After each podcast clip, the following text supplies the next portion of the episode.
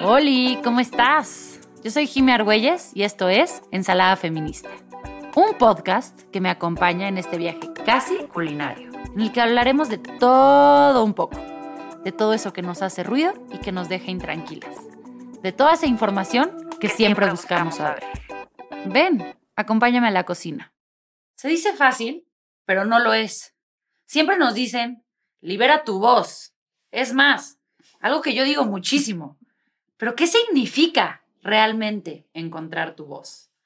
En esta cocina hoy me acompaña Yolanda Ponce, mejor conocida como Yopa Ponce. Estoy segura que aunque no lo sepas, has escuchado su voz, porque ella es la magia detrás de muchísimos comerciales, noticias, audiolibros, películas, en fin. Bienvenida, Yopa. ¿Cómo estás? Muy bien, muchas gracias.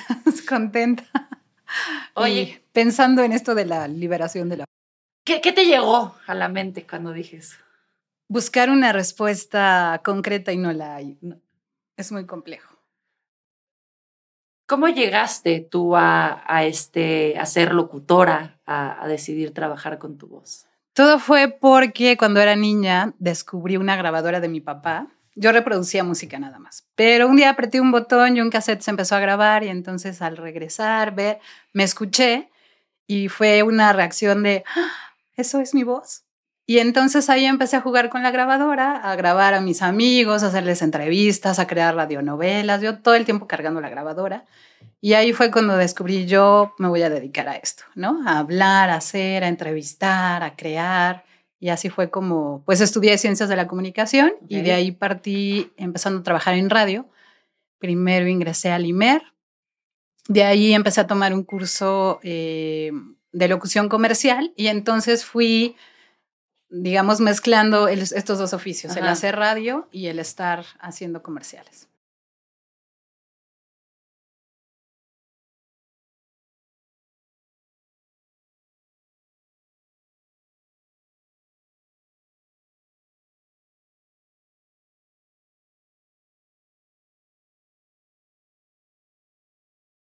Claro, y eso, eso es algo que yo me enfrento mucho. Yo soy pedagoga vocal y me dedico también a dar clases de, de técnica vocal.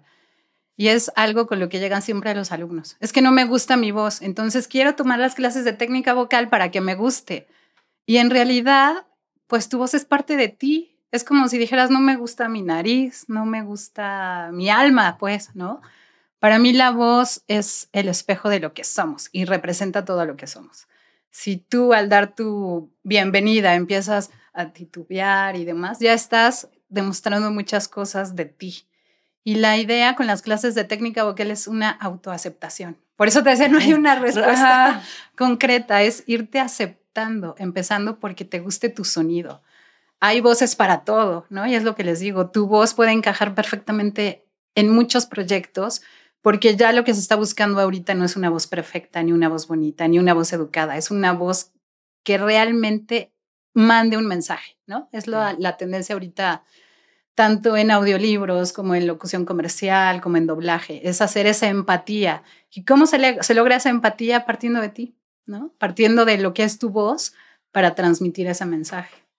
Oye, está súper interesante y quiero, quiero retomar distintas partes. Empezando por esto, eh, Cuéntanos un poco más de eh, esta parte de eh, pedagógica de la voz. ¿Cómo, cómo, cómo, ¿Para qué tipo de trabajos alguien trabaja su voz? O sea, es todo, todo el mundo solo que se dedica a temas de radio, de locución, o ves otros perfiles.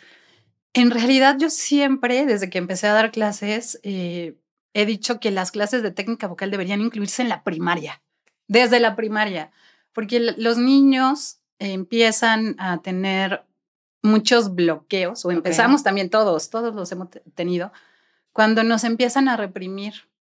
No digas, cállate, ¿no? En la escuela a veces nos tienen, o en la primaria nos tenían, creo que ahorita ya hay muchas escuelas que han estado cambiando esto, calladitos, sentaditos, derechitos y calladitos, ¿no? Y desde ahí empezamos a esconder esta parte nuestra que es expresarnos, decir lo que necesito, ¿no? Yo recuerdo cuando iba en primaria que hasta pedir permiso para ir al baño era toda una travesía. Y eso te va creando bloqueos, te va creando timidez, te va creando a lo mejor una resignación de, pues si no digo nada, me va a ir bien, ¿no? Porque es algo que nos enseñan. Y la idea con la técnica vocal es que más que tener una técnica de ejercicios de respiración y, demás, para mí lo más importante es esto, digo, el auto reconocimiento de lo que soy, de lo que quiero y lo expreso, ¿no? A mí cuando me preguntan sobre ejercicios de respiración, le digo, cuando te enojas con alguien, ¿te estás preocupando por tu respiración? Digo, recuerda una pelea fuerte. no. Y tu voz sale, ¿no? Óyeme. ¿Te preocupaste por respirar? No. No. Entonces, lo único que hay que hacer es conectar con lo que sientes y la voz va a salir. ¿No? Es claro, hay una metodología, yo me he especializado mucho en una técnica que se llama Linklater. Claro, hay una metodología y vas llevando al alumno de la mano, pero en realidad es eso, crear una conexión con lo que sientes. Y entonces la respiración responde, la emoción responde, el pensamiento con el, con el sentimiento y la voz sale.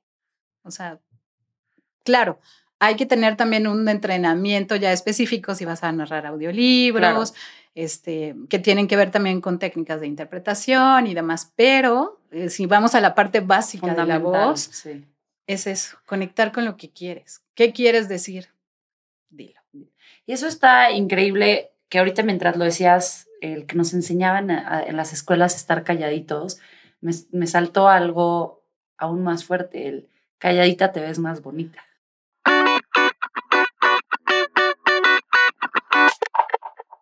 De hecho, yo tengo una niña de siete años y me he dedicado a enseñarle en este proceso de su vida, en esta primera etapa, a decir no o a decir sí y por qué. A mí no me lo enseñaron. A mí tampoco. Y me metí en muchos problemas por... Yo me sigo metiendo en muchos problemas porque no sé decir que no. Exacto, ¿no? Y, ha habido consecuencias, a veces no tan graves, a veces sí graves, que digo, mi hija no tiene por qué pasar por esto. Y entonces es claro, empoderarla para decir, si quiero, no quiero, ¿no? Aunque a veces lo usan en mi contra, ¿no? A veces no quiero mamá. Pero es mejor, creo, a que empiece a tener estas decisiones que están relacionadas con su voz. Totalmente. Y, el, y el, creo que el mensaje eh, tan fuerte de decirle, a todos los niños, pero específicamente a, las niñas, eh, en lo que estamos viendo, tu voz cuenta o, escuchar voces eh, femeninas, que eso me lleva eh, un poco más a tu, vida profesional. En el mundo del el audio y pensando en audiolibros, en radio, en podcast, en locución, ¿tú ves que la voz femenina tenga un espacio grande, chico? ¿Cómo ves la voz femenina versus la masculina?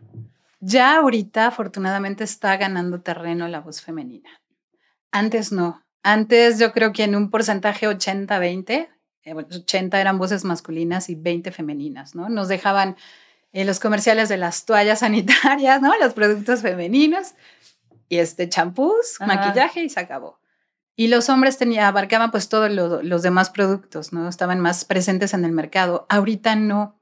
Ahorita ya están llegando castings donde dicen voz hombre, mujer. Ok. Entonces se nos está abriendo esa puerta. Ya hay muchos eh, comerciales de automóviles. Antes las mujeres no podíamos grabar, ¿no? Y afortunadamente ahorita, hay ahorita muchas mujeres llevando cuentas de, automóviles. Entonces, eh, creo que se está abriendo esa puerta y se está abriendo esa posibilidad y algo muy interesante también es que yo ahorita, por ejemplo, eh, organizo eventos este, en la Asociación Mexicana de Locutores Comerciales. Estoy a cargo del departamento académico y estamos también tratando ahorita en un proyecto que a lo mejor estoy adelantando un poco de incluir a la comunidad eh, LGTBBIQ este, para que también sus voces empiecen a, figurar, ¿no? Y empiecen también a ser parte de algo que, pues, ¿no? Somos, finalmente están envueltos en nuestro mundo, no podemos decirles que no. Entonces, pues la idea es esta, darle esta diversidad a las voces, ¿no? Claro, que es bien importante esta parte como que de salir del, del estigma, de como tú decías antes, una voz femenina pues era para el shampoo, para el detergente, para este, los productos femeninos, pero sí, sí creo que es muy importante este paso que comentas de dar voz a una mujer en, en coches, en llantas, que creo que lo estamos viendo también eh, un poco en la parte de video. Cada vez más también los comerciales vemos eh, a mujeres. Creo que es una representación de la mujer ya también como sujeto de toma de decisiones de compra, ¿no? Exactamente. Se están dando cuenta que las mujeres, pues sí, también ganamos dinero, ya somos más independientes, también tomamos decisiones, también compramos coches, ¿no? Ya no dependemos de él o de, De- de- este, y se está abriendo esa puerta en el mercado. Y creo que es muy interesante. Los publicistas sí están muy pendientes de qué es lo que está sucediendo y te digo, se están abriendo las puertas. Entonces ya no están casados con la idea de- del hombre, ¿no? Mandan casting y es hombre, mujer. Y ahora es más bien, están decidiendo qué voz me está convenciendo. Claro, y regresando al principio que nos contabas esto de que las voces transmiten una, una emoción. Ahorita estaba pensando, por ejemplo, en un amigo eh, en particular. Eh, él es un hombre, pero es un hombre parte de la comunidad LGBT. Eh, y, y creo que en su voz, es algo que me suena, él es voz de hombre, pero con rasgos muy femeninos. Entonces, como esta mezcla de, de voces, creo que está muy padre esto que, que comentas, que los van a integrar. Porque mi primera reacción fue como de, bueno, pero su voz es igual a la de todos nosotros. Pero luego fue como de, no, si hay ciertas voces dentro de esta comunidad, sobre todo quienes tienen papeles más públicos, que van a ser, que le van a meter jiribilla. Exacto. Y mira, además también estoy muy de cerca con un centro en Colombia que se llama Vocology Center, me atrevo a mencionarlos, porque ellos también ahorita tienen un proyecto de darle identidad a esas voces, ¿no? Ok. Porque dicen es que ya no me hallo porque soy muy femenina, pero mi voz es como muy gruesa, y ellos están dando una- terapias para justo hacer eh, mecanismos para guiarte a la voz que te dé más identidad. Entonces creo que también esto suma y queremos sumarnos también con ellos para crear estas nuevas voces, ¿no? O bueno, que surjan estas nuevas voces y que también sean escuchadas. Creo que du- durante un tiempo se pensó que ya, que el audio, pues no sé, que el audio era tema de la radio de los viejitos que lo escuchaba la radionovela, mi abuela, pero eh, creo que la radio siempre ha estado ahí y siempre va a estar ahí, pero también en este tema de los audiolibros, de los podcasts, de este, audios documentales, todo este tema, eh, así como en nuestro Instagram queremos que la gente, como nos vestimos, habla de nuestra personalidad, pues poder que nuestra voz, que cuando alguien nos escuche, también poderle dar esta personalidad, ¿no? Sí, de hecho es- está comprobadísimo que tú al escuchar, así como cuando ves a alguien y ya te, te formas una eh, impresión, al escuchar una voz, también a los dos, tres segundos, ya sabes cómo es esta persona o te das una idea, ¿no? En el inconsciente de cómo podría ser esta persona. Entonces, por ejemplo, hablando en el campo de la locución comercial, esos tres segundos que tú tienes para iniciar tu casting, tu prueba, son fundamentales, porque ahí el director de casting te escucha y dice, no, sí, lo enganchaste en esos tres segundos, ya se queda con tu casting, ¿no? Te sigue oyendo. Los demás, next, ¿no? El que sigue. Claro. Porque se forma esta, esta identidad en la otra persona. Sí, y no, no, no, lo había, no lo había pensado en radio y comerciales de radio, pero yo ya en este, en este podcast y en mi comunidad saben que yo no escucho música, que yo cuando estoy sola no escucho música y lo que escucho es consumo muchísimos podcasts, pero sobre todo muchísimos audiolibros. Y sobre todo cuando son libros narrados por locutores o locutoras profesionales, me pasa que hay unos que los tengo que dejar, que no puedo con sus voces Exacto. que de verdad digo, es que no. Y luego leo el libro en físico y digo, esto es un gran libro. Pero la voz que escogieron, y hay, hay una serie específico de libros de Almudena Grandes que la narradora, no puedo con ella. Es que sabes que también es lo que le digo mucho a mis alumnos, la voz es subjetiva, ¿no? Es como la belleza, es subjetiva. Así como a ti no te puede gustar esa voz, hay personas y seguro tienes su mercado que aman esa voz, Claro. ¿no? Como hay muchos locutores que también los escuchas y dices, no los soporto. Y hay otros que tienen ahí su, su, fan de, su club de fans, ¿no? Sí. Porque es muy subjetivo. ¿Tú casi a dónde ves el, ahorita te decía como que si la radio, que si los podcasts, hacia dónde ves el futuro del trabajo? Estoy segura que, que más de una persona que nos esté escuchando tendrá alguna inquietud de, de hacer que su voz brille en este mundo. ¿Tú hacia dónde ves que va el mundo de la locución profesional? Va hasta hacia esta parte, te digo, de de humanizarse, porque ahorita sí estamos compitiendo con las voces robotizadas. Y hay muchas aplicaciones donde te ofrecen por muy poco dinero la lectura de los guiones con este tipo de voces, que podrían quitarnos un poco, ¿no? Pero eh, yo también estoy casada con la idea de que si no transmites emociones, pues no te van a escuchar, ¿no? ¿Qué es lo que sucede a veces con los locutores eh, que se estancan o los novatos o los que van empezando, ¿no? Que no hacen esta conexión emocional, pues no se van quedando con castings. Creo que lo mismo va a pasar con este tipo de voces.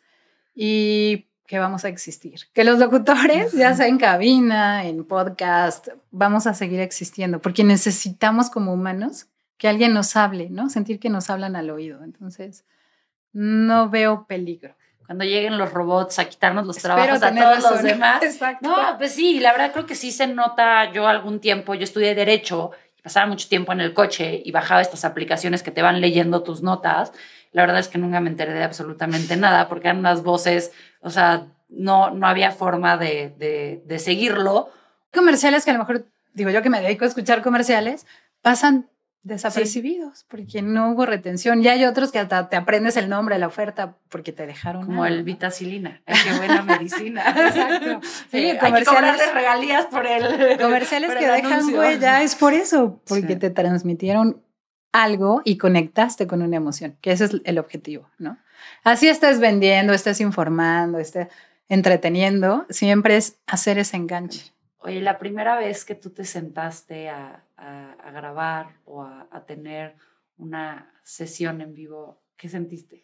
¿De salir al aire? Sí. Híjole, fue como echarme un clavado. De que tu voz iba a llegar a, porque la radio llega a millones de personas. Sí, fue un programa eh, en una estación que se llamaba Track 1320 eh, para chavos y me senté, igual era una mesa muy amplia, pertenecía al grupo Monitor y sí, fue como echarme un clavado. Me acuerdo que cerré los ojos y dije, pues va, ¿no? Y entonces lo primero que dije, hola, soy Yopa, ¿no? También por eso se quedó este, ya ese, ese nombre como oficial. Y tragarte los nervios y hacer lo que te gusta, ¿no? O sea, es como, fue como la decisión de esto me gusta, esto quiero, sí, entonces hazlo. Y ya, hasta que lo empiezas a disfrutar, ¿no? Siempre hay nervios, sí, eso sí, siempre hay siempre, nervios. O sea, ahorita todavía llegas a una, sí, claro. cabina y te Yo creo que el día que no haya nervios es cuando ya te vale y dices, ay, pues lo que salga, no me importa. Cuando hay nervios te preocupas. Oye, qué fuerte eso, no lo había pensado, sí, que los nervios son una forma de mantenernos. Sí, pues te mantienen ese estrés de, pues quiero que sea algo eficiente, algo que salga algo productivo y entonces te mantienes, ¿no? En este estado. Cuando, si yo hubiera llegado así de, ay, si me vas a preguntar, pues me valdría el resultado, ¿no? Me valdría el contenido de lo que te estoy diciendo. Entonces siempre hay nervios. Y esos nervios son buenos, son, son te mantienen. Son los que te, digo, te avientan a la alberca, ¿no? Así sí, vas. Pero hay que estar siempre eh, en ese estado de, de interés por, por, las cosas. Y hablábamos también de, de, cuando haces, has hecho comerciales y todo el tema de comerciales. Eh, ¿Hay alguna vez, así como hay comerciales muy machistas o patriarcales en la tele, que es la, la mamá que solo se dedica a lavar. ¿Has hecho alguno de este tipo de comerciales tú en voz? Digo, no sé cuál sería el equivalente en voz, pero algo que digas como de, no sé, no, me encantó haber dado ese mensaje. Mm, no recuerdo. Más bien tengo el recuerdo de un comercial que sí me encantó ponerle mi voz. Ok, cuéntanos. Ese comercial fue, eh, hubo una inundación en Acapulco, no sé si recuerden ya hace unos años que se juntaron dos. Sí, que fue terrible, que, se, quedó, se quedó muchísima gente atorada en Acapulco, sí, sí, sí. Entre ellos mis papás, ellos eh, estaban en casa y yo creo que estuve como cuatro días sin saber de ellos y me llegó el casting para grabar la, solicitar la ayuda a los damnificados. Y yo creo que, claro, hubo ese enganche automático porque el mensaje era ayuden a mis papás. Sí y pues me quedé con ese comercial y, y recuerdo que entre el agobio de estar, ¿dónde estarán mis papás? ¿Estarán bien? ¿No estarán bien? Saber que ese mensaje estaba ayudando a que la gente fuera a llevar cosas a los centros de acopios, porque había mucha gente como ellos, sí fue uno de los comerciales que me dio mucho orgullo grabar y, y, sentimientos obviamente encontrados, pero... Pero conectó, conectó. Pues sí, porque era por favor ayude, ¿no? Y hasta que a ti no te pase una desgracia, pues no entiendes pues la cantidad de gente que pasa por esas, por esas circunstancias, ¿no? A veces decimos, ay, ¿para qué va a servir mi latita de atún? No, sí va a servir, ¿no? Y pues fue como crear esa conciencia, crearla en los demás. Ya al final supe de mis papás, afortunadamente.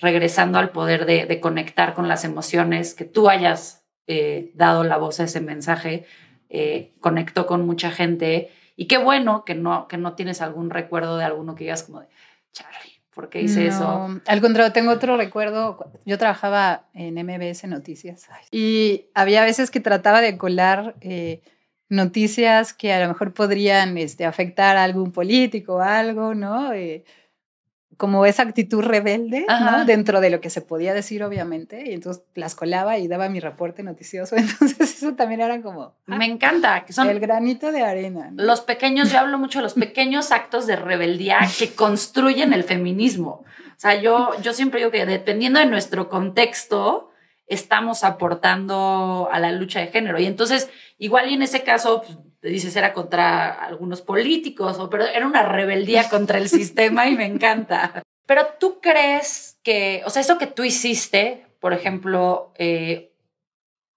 ¿tú crees que hay un espacio para que otras locutoras eh, de noticias y así, como que tomen esta iniciativa y estos y empiecen a dar voz. Hay muchas mujeres periodistas que sí arriesgan la vida y arriesgan el pellejo pero son o independientes o se dedican a investigar y sacar libros. Realmente creo que cuando eh, hay un espacio en los medios de comunicación sí está muy limitado y muy controlado. Digan lo que digan, sí. Sí, no es de que no, no, hay, no hay verdadero libre albedrío. si quieres mantener tu trabajo, como tú si eres independiente. Pues sí, siempre hay una línea editorial.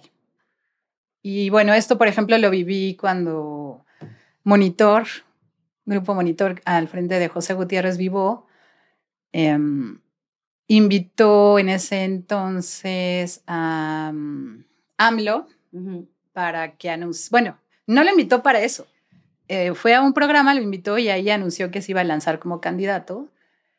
Y pues el grupo, el proyecto, el, o sea, el grupo radiofónico, el proyecto se vino abajo porque empezó a haber una, mm, un corte de presupuesto con la entrada de los anunciantes que les dieron línea, ya no te anuncias ahí, empezó a haber problemas económicos y el resultado fue el quiebre de la empresa, ¿no? Qué fuerte. Pues sí, creo que, creo que es bien interesante poder utilizar este espacio para visibilizar eso, porque creo que, o sea, creo que sí vivimos un poco bajo la idea de que quien está presentando, quien está leyendo la noticia, es siempre como de su propia iniciativa. iniciativa, cuando, cuando creo que igual y si una Carmen Aristegui pues ya tiene todo su programa y está ella, pero si estás dentro de un canal... Pues, sí, sí hay ciertas reglas, ciertas líneas, ciertas formas, sí. Por eso estos actos de rebeldía que tenías cobran eh, muchísimo, muchísimo valor.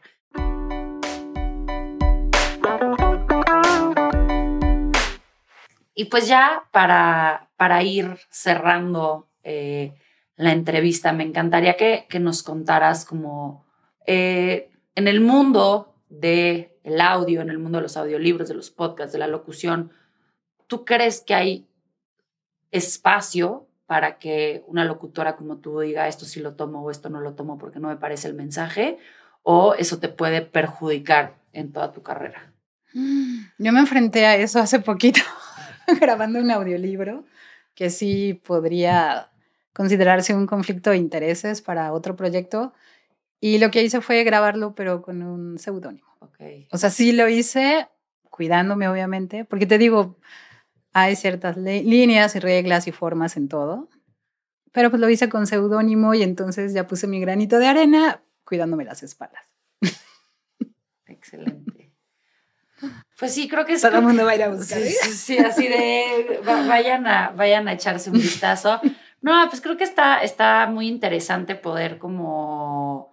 Eh, como entender que eh, el mundo de la voz es todo un mundo en el que no, no necesariamente, no sé, creo que yo a partir de que empecé a tener un podcast, empecé a, meterme más al tema, descubrí este mundo, pero no es un mundo muy tradicional, pensaría yo. O sea, no, no sé, no veo, no veo a mi primita diciendo como, sabiendo que de sus opciones es la locución. ¿Qué le dirías a esas niñas o esas mujeres que, que a lo mejor quieren ser parte de este mundo? ¿Cómo le, cómo le tienen que hacer?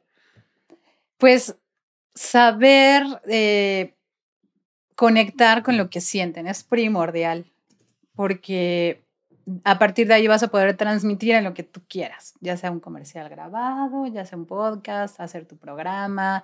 Ahora mismo hasta los youtubers, ¿no? O sea, tienes la libertad ya de poder transmitir desde tu Instagram. No es necesario pertenecer a un medio de comunicación. lo más importante es uno conectar con lo que siente, ¿no? Eh, para mí, la base del actor, de, los buenos actores, de los buenos intérpretes, de los buenos artistas de la voz, es cuando hay ese equilibrio y coherencia entre lo que eres y proyectas porque si no se nota en la voz.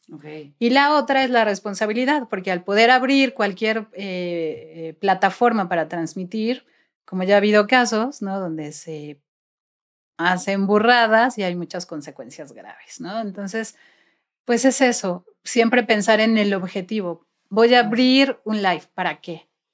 ¿Cuál, es la, finalidad? Exacto. No nada más de, ay, lo voy a abrir y qué padre y voy a transmitir. O sea, yo creo que siempre debe haber un objetivo. ¿Qué vas a hacer? ¿Entretener, informar, eh, anunciar? ¿Para qué? ¿Cuáles son los fines? Me encanta. Creo que nuestras voces tienen la capacidad de llegar muy lejos, pero es bien importante ponerle la intención. ¿Cuál es la intención detrás de cada mensaje que Porque sí hay una responsabilidad, ¿no? Sí, creo que hoy en día eh, vivimos en la era de la hiperconectividad e hiperinformación y hay mucho mal uso eh, de estos espacios que, que, pueden sumar, pero si se usan irresponsablemente pueden restar mucho. Y mira, respondiendo la pregunta que también me hacías hace poquito, si me negué a un proyecto, también iba a ser voz para unos productos de esos milagros. Ajá. Entonces me acuerdo que me citaron en las instalaciones y me enseñaron todo y cuando vi el chanchullo dije, esto es un mm. fraude, porque además me querían hacer firmar algo de que toda la información que me, que me habían dado, pues no podías compartir ni nada. Dije, claro, porque esto es un fraude y están engañando a la gente. Y ahí me negué. Pues ahí sí lo recuerdo que me negué. Dije, no, yo no voy a prestar mi voz para esto. Pues es que tu voz iba a volver, así como tu voz puede mover miles de personas para ayudar en una tragedia. Sí, pues aquí. vas a llevar a miles de personas chance a una tragedia, no sé. Sí. Puede ser, ¿no? Porque estos productos luego o sí pueden llegar a matar o a que te generen problemas de salud o nada más estar tú gastando. Exacto. más bien el resultado está en tu mente, no en el producto, no. Oye, y bueno, eh, para quienes nos están escuchando y ya se enamoraron de tu voz, que a mí me ha transmitido mucha, mucha calma, muchas ganas de, terminar este episodio y decirte que ahora quiero ser tu alumna, quiero ah. aprender a trabajar mi voz, porque, wow, tienes una gran, gran voz. Pero de tus audiolibros, ¿hay alguno que sea tu consentido que quieres que recomendarle a, a nuestro público? Es mi consentido, pero por justo el mensaje que transmite. La fosa de agua, okay. de Lidiet Carrión. Habla de las desaparecidas en el Estado de México.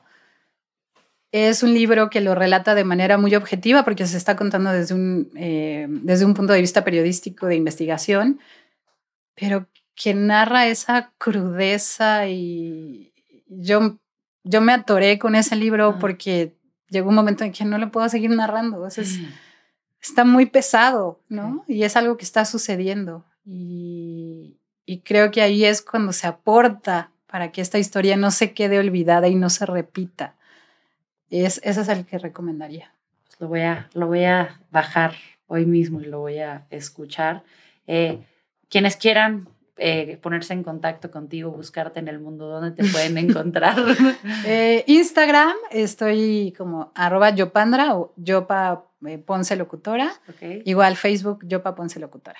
Buenísimo. Pues Yopa, te agradezco muchísimo haber estado aquí conmigo, haber compartido con esta comunidad todo tu conocimiento, haber abierto las puertas a este mundo tan nuevo para mí, pero eh, tan fascinante y sobre todo recordar, que nos haya recordado el poder que tienen nuestras voces y que calladitas no nos vemos. No, no, no, mejor diga no, sí, porque es lo más importante. Muchas gracias por ser parte de la receta del día de hoy. Sin duda, me quedo con muchos ingredientes y sabores que suman a mi recetario personal. suman a mi recetario. Espero que tú también y sobre todo que hayas disfrutado este episodio que preparamos especialmente para ti.